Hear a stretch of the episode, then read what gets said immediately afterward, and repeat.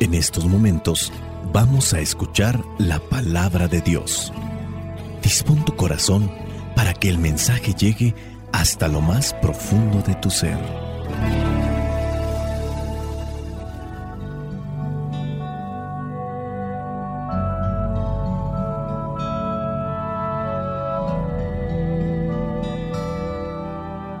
El Evangelio que la iglesia nos presenta para esta fiesta en la que se recuerda el nacimiento de la Virgen María, aunque no haya nacido en esta fecha, pero se recuerda su nacimiento, corresponde a Mateo capítulo 1, versículos del 18 al 23.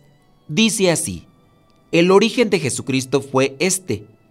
María su madre estaba comprometida para casarse con José, pero antes de que vivieran juntos se encontró encinta por el poder del Espíritu Santo. José, su marido, que era un hombre justo y no quería denunciar públicamente a María, decidió separarse de ella en secreto. Ya había pensado hacerlo así, cuando un ángel del Señor se le apareció en sueños y le dijo, José, descendiente de David, no tengas miedo de tomar a María por esposa, porque su hijo lo ha concebido por el poder del Espíritu Santo. María tendrá un hijo, y le pondrás por nombre Jesús. Se llamará así porque salvará a su pueblo de sus pecados. Todo esto sucedió para que se cumpliera lo que el Señor había dicho por medio del profeta. La Virgen quedará encinta y tendrá un hijo, al que pondrán por nombre Emanuel, que significa Dios con nosotros. Palabra de Dios. Te alabamos, Señor. Señor Jesucristo, nuestro divino Salvador. Gracias te damos por tu infinito amor. Te escuchamos en la palabra te recibimos y adoramos en la Eucaristía. Te servimos en los hermanos.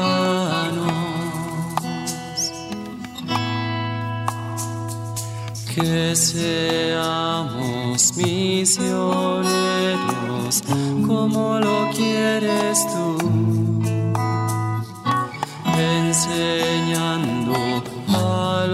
Hombres el fuego de tu amor. Celebrar los cumpleaños o los nacimientos. Celebramos el nacimiento de Cristo. También celebramos de algún modo el nacimiento de alguien que es muy importante en la vida de Cristo, de su madre, la Virgen María. Esta fiesta es muy antigua, se remonta a lo que vendría a ser el siglo V. El calendario romano conmemora tres fiestas de Natividad. La Natividad de Jesús, el Hijo de Dios, que es el día 25 de diciembre con el que comienza la Navidad. También la Natividad de el último profeta, por decirlo así, que anunció la venida de Cristo. Hablamos del pariente cercano de Jesús, Juan Bautista, que se celebra el día 24 de junio, y también el de la Madre de Jesús, la Virgen María, 8 de septiembre.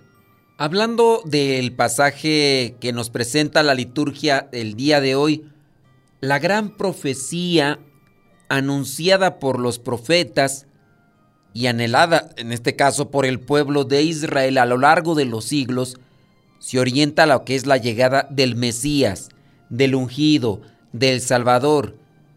Este vendría a ser el punto final de un camino que estuvo en podemos considerarlo con estas eh, formas, salpicado por la esperanza de que pese a todas sus infidelidades el pueblo de Israel, Dios no abandona a su pueblo, como también es un reflejo y una esperanza para nosotros.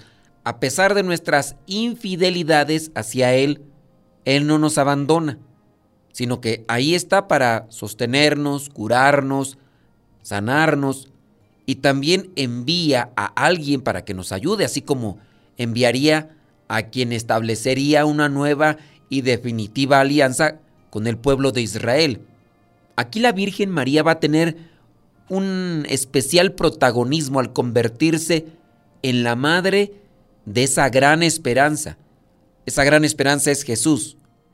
La Virgen María es la Virgen que concebirá y dará a luz un hijo, tal como ya lo anunció el profeta Isaías. El hecho de su nacimiento es lo que hoy celebramos. Desde antiguo, esta fiesta, posiblemente desde el siglo V en Oriente, ha sido una llamada a recordar el comienzo de su historia. Lo que sabemos de su vida más allá de los textos evangélicos, porque en realidad no nos presentan mucho, lo sabemos por unos escritos que están ahí antiguos, como son así nombrados, de Santiago. Los evangelios no nos cuentan nada del acontecimiento que hoy conmemoramos, esa es una realidad, ni siquiera de los nombres de los padres de la Virgen María. La presencia de María en los textos sagrados está orientada a Jesús, el Hijo de Dios. Por eso, no necesitamos datos concretos del contexto de lo que fue su llegada en este mundo. Sabemos lo que definió su vida, su entrega y su fidelidad al plan de Dios, para que se hiciera en ella lo que la palabra del Señor pedía. De esa entrega y fidelidad surge todo lo que significa María en la historia de la salvación, que también es un referente para cada uno de nosotros. El Evangelio nos habla del nacimiento de Jesús en medio de una familia sencilla que pone frente a nosotros a, un matrimonio, María y José, María con su seguridad de haber respondido a la petición de Dios para traer al mundo a Jesús y a José con sus dudas y también con sus incertidumbres ante lo que estaba pasando y lo desconocido por no saber realmente cómo se va a desarrollar este plan de salvación. Ellos, José y María, María y José, ofrecieron a Jesús el marco para desarrollar su vida en este pueblo de Nazaret y recibir lo que todo hombre que llega a este mundo necesita. ¿Y qué es lo que necesita? Lo que también necesitamos nosotros, amor. Pero un amor hecho ejemplo en cosas concretas de la vida. Porque no solamente es amor como una cuestión meramente conceptual, sino estamos hablando de actos concretos. Necesitar ese calor humano, padre y madre, cuidados, atención, el comienzo de todo nos viene a traer este acontecimiento fundamental en la vida de María, que no es otro que la anunciación. María es contemplada como el mejor ejemplo de lo que significa vivir cristiano, el que también nosotros debemos apegarnos. Ella es madre, pero sobre todo es discípula. Es discípula y a su vez se convirtió en madre. Si no hubiera sido discípula, pues no hubiera llegado a realizarse este plan de salvación. Ella es la referencia de disponibilidad y entrega a la voluntad de Dios. lo que es su, su respuesta al ángel, hágase en mí según tu palabra, es una manifestación plena de confianza en Dios a quien entrega su vida y que así también nosotros debemos de realizarlo. Por eso la iglesia tiene presente el nacimiento de esta gran mujer por encima de cualquier otra mujer, porque gracias a esta mujer vino a realizarse el plan de salvación que Dios ya tenía prefijado con nosotros. La fiesta de su nacimiento nos recuerda que la Virgen María vino al mundo sin lo que vendría a ser este acontecimiento tan natural como es el pecado. Por eso se le llama pura, santa, y así recibirá lo que es el autor de la gracia, que viene a ser una forma dispuesta, digna para recibir a Dios, al Dios que se hace carne, para ser la madre de ese Dios que viene a enseñarnos cuál es el camino de la salvación, cuál es el camino para encontrarnos también con el Dios mismo, su Padre. La fiesta de su nacimiento nos tiene que también dar una esperanza a cada uno de nosotros. Es decir, alguien en este mundo buscó cumplir con la voluntad de Dios y en la medida que buscó cumplir con la voluntad de Dios, llegó a la presencia de Dios. Nosotros hagamos también caso a esa voluntad de Dios, porque Dios nos habla todos los días, nos habla por medio de la oración, nos habla en la Sagrada Escritura. Puede estarte hablando y me está hablando a mí a través de esta reflexión, de este pasaje. Celebrar la Natividad de la Virgen María nos sitúa ante la figura de la Madre del Señor para aprender a estar disponibles, para recibir, para acoger y aceptar lo que Dios tiene reservado a cada uno, asumiendo así, con todas las consecuencias, nuestra aportación a la obra de la salvación, porque tú y yo somos parte de esa obra de la salvación.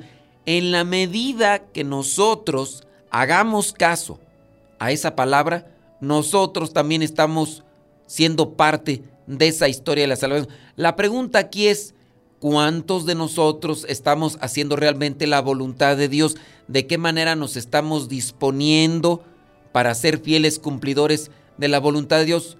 Hay que pedir la gracia, esa gracia que es fuerza, esa gracia que es presencia de Dios, ser humildes, reconocer nuestros defectos, corregirnos, el nacimiento de María, de la Virgen María, fue anuncio de que la salvación estaba cerca. Y la salvación está cerca incluso para nuestros conocidos en la medida en que nosotros nos esforcemos en vivir este mensaje. Con la Virgen María se cumplía lo que de antiguo ya se había sido anunciado por los profetas y también lo que está anunciado en la palabra para nosotros, en la medida en que seamos apegados y nos esforcemos en vivir ese mensaje. Hoy la iglesia, como una gran familia, se congrega para celebrar, festejar y agasajar a María, un día propicio para dar gracias a Dios por el nacimiento de la madre de su Hijo, y por ello Madre nuestra. Hoy podemos reflexionar que lo mismo que acompañó a Jesús en su paso por la tierra, sigue acompañándonos a nosotros, los seguidores de su Hijo, porque la Virgen María se convierte en madre de todos por medio de nuestro Señor Jesucristo. Así que tengamos a bien de conocer qué es lo que nos dice la palabra a cada uno en particular. Busquemos conocer más la voluntad de Dios en la oración y también escuchando de aquellos que nos corrigen constantemente sobre nuestros defectos y también conocer sobre la vida de aquellos que han sido héroes de la fe, siendo fieles cumplidores de la voluntad de Dios. Sí, hay que celebrar, hay que festejar, pero sobre todo hay que seguir los pasos de aquellos que nos llevan ventaja. Que el Espíritu Santo nos ilumine, que el Espíritu Santo nos ayude para entender qué es lo que tenemos que hacer, qué es lo que tenemos que agregar y qué es lo que tenemos que quitar de nuestras vidas para ser fieles cumplidores de la voluntad de Dios. La bendición de Dios Todopoderoso, Padre, Hijo y Espíritu Santo, descienda sobre cada uno de ustedes y les acompañe siempre. Se despide su amigo y servidor, el Padre Modesto Lule, de los misioneros servidores de la palabra. Vayamos a vivir el Evangelio. Lámpara es tu palabra para mis pasos luz en mi sendero. Lámparas tu palabra para mis pasos, luz en mi sendero. Luz, tu palabra es la luz.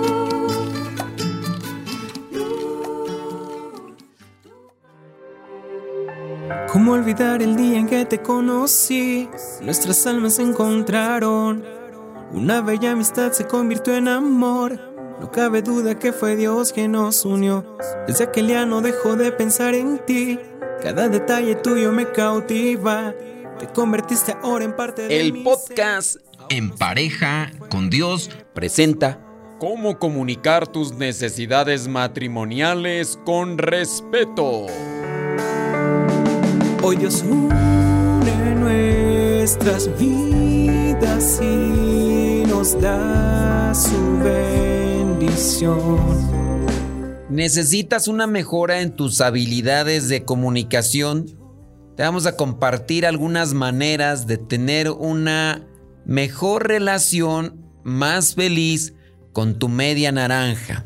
Vamos a poner un ejemplo. Si tomas a dos personas de diferentes orígenes y los dejas juntos por un periodo largo de tiempo, por seguro existirá una diferencia de opinión.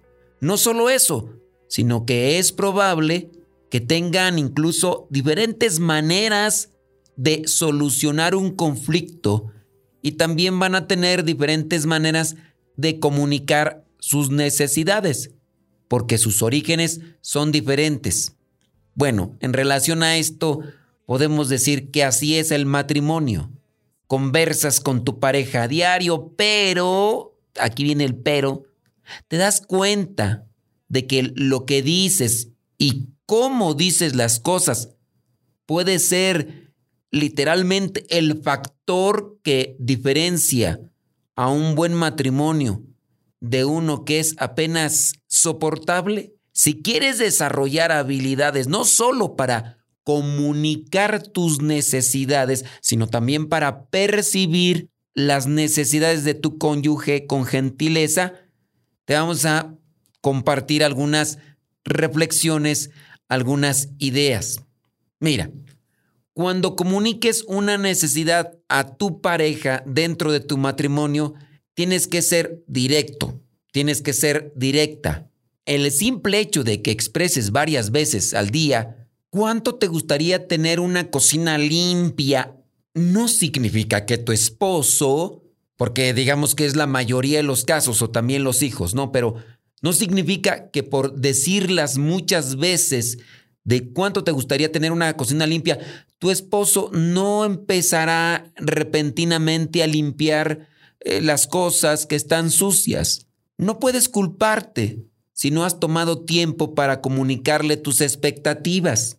Ante expectativas no cumplidas, déjame decirte esto, la mejor manera de evitar sentimientos de resentimiento es simplemente expresar exactamente lo que deseas. Para la esposa que quiere más ayuda en la casa, no en todos los casos, pero sí en su mayoría, un método eficaz de hacer esto sería así, un ejemplo, ¿eh? Cariño, ¿podrías ayudarme a lavar los platos después de la cena? Me haría muy feliz. Si limpiamos la cocina ahora, tendremos más tiempo para estar juntos más tarde. Esto invita al esposo a hacer algo en lugar de presionarlo. Además, comunica que él es lo que importa y no la tarea que queda por hacer. Estas solamente son referencias. Se tiene que buscar la manera, la estrategia, porque hay veces que la gente dice, ya lo he intentado todo, ¿qué es todo? Y no te saben decir una forma concreta. Entonces, el consejo es, tienes que ser directa, mujer. Ahora, también vienen otros elementos, el tono. Según el profesor Albert Meravian, que es muy conocido por sus publicaciones sobre la importancia de los mensajes verbales y no verbales, dice que el tono de voz que utilizamos constituye, fíjate, el tono de voz que utilizamos constituye el 35 a 40% del mensaje que estamos comunicando. O sea, estamos diciendo algo, pues el 35 o 40% de ese mensaje es sobre el tono que estamos utilizando para dar la indicación o para invitar a otra persona a que participe. Cuando tu esposa te pide, por ejemplo, que recojas a los niños luego de cierto tipo de práctica y tú dices, está bien, ¿eso no te suena sarcástico? ¿No te suena indiferente? ¿No te suena como distraído o, sincero? Necesitas ser considerado con el tono que utilizas, especialmente cuando te diriges a tu esposa. Por eso es importante analizar en qué tono se están diciendo las cosas, porque así también va a tener una repercusión. Dicen allá en mi rancho, no me molesta lo que me dices, lo que me molesta es el tonito con que lo dices. También otro aspecto a considerar es el tiempo adecuado. Escoge tus batallas escoge tu terreno. Si te gustaría hablar sobre asuntos, por ejemplo, económicos, escoge un momento en el cual ambos estén en un ambiente libre de estrés y puedan hablar sin distracciones. Por ejemplo, cuando los niños puede ser que ya estén dormidos o que no estén ahí presentes. Escoger el tiempo adecuado puede hacer la diferencia entre una conversación constructiva de una que te lleva al conflicto, al desgaste, a la provocación, al choque, incluso que pudiera terminar en una pelea, porque también eso hay que analizar, el tiempo adecuado, el lugar adecuado. Estas ideas y estos consejos en algún modo ya los hemos mencionado, pero es bueno remarcarlos, es bueno recordarlos. Otro factor importante para poder comunicar tus expectativas, tus necesidades, es simplemente escuchar. El escuchar abarca mucho más que mover la cabeza mientras estás navegando por internet o estás viendo la televisión. Recordemos unos aspectos importantes que vinculan el escuchar. No necesariamente son los movimientos o acciones corporales, pero sí dan mucho a entender que la otra persona está atenta a lo que estás diciendo y tú puedes demostrarle también que estás atento a lo que la otra persona te está diciendo. Mantén contacto visual. Eso, fundamental. Evitar las distracciones. No hay que estar mirando ni televisor, ni estar mirando por la ventana, no estar mirando el celular. Otra cosa, para demostrar que estás escuchando, no interrumpas. Y puede ser que en su caso reiteres aquello que ya has escuchado como objetivo para evitar cualquier malentendido. Puede ser en su caso de, oye, entonces quieres decir eh, que esto es lo que tenemos que hacer y esto es lo que no tenemos que hacer, ¿verdad? O sea, estar reiterando.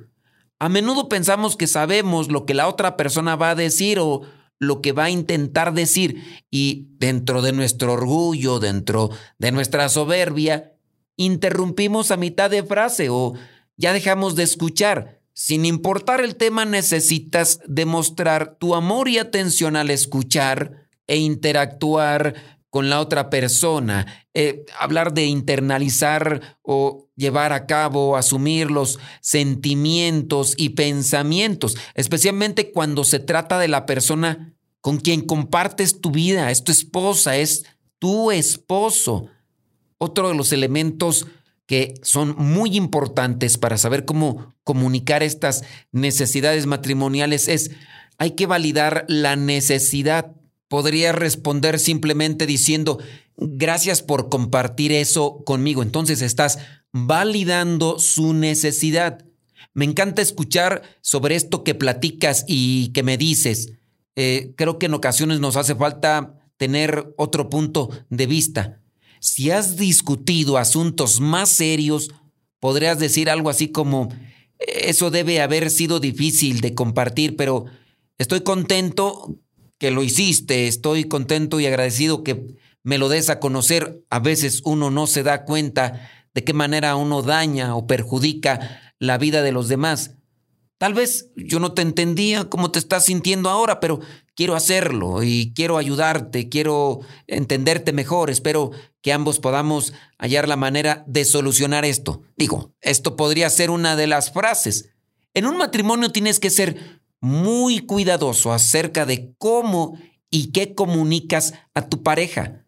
La mayoría de nosotros somos mucho más frágiles y vulnerables de lo que dejamos entrever en ocasiones. Con frecuencia viene a la mente las palabras de un defensor de la familia que dijo, nunca permitan que el problema que se tenga que resolver llegue a ser más importante que la persona a la que se tenga que amar.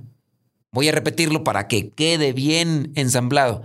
Nunca permitan que el problema que se tenga que resolver llegue a ser más importante que la persona a la que se tenga que amar. Al mirar hacia adelante, toma la resolución de comunicarte más eficazmente, primero al expresar tus expectativas. sé concreto, define las ideas con claridad, con amabilidad y luego recibiéndolas con compasión y amor. Al hacer esto, no solo logran una comunión más profunda como, parejas, sino que además lograrán prepararse para ser unos buenos administradores y podrán expresar mejor las cosas con sus hijos. Se necesita mucha humildad, se necesita también mucha paciencia y comprensión.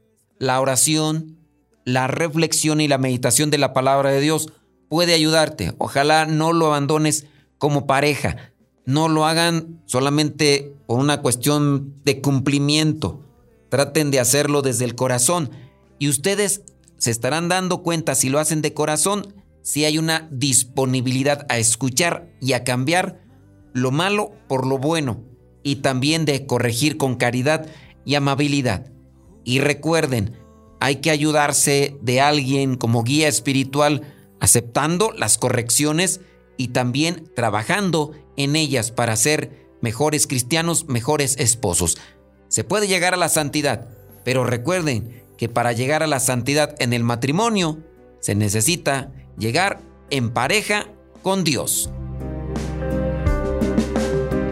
Cada uno con su propia historia, con sus defectos y virtudes, distintos sueños pero mismo ideal, inmensamente amarnos por la eternidad. Desde aquel día no dejo de pensar en ti, cada detalle tuyo me cautiva, te convertiste ahora en parte de mi ser Aún no sé muy bien qué fue lo que pasó.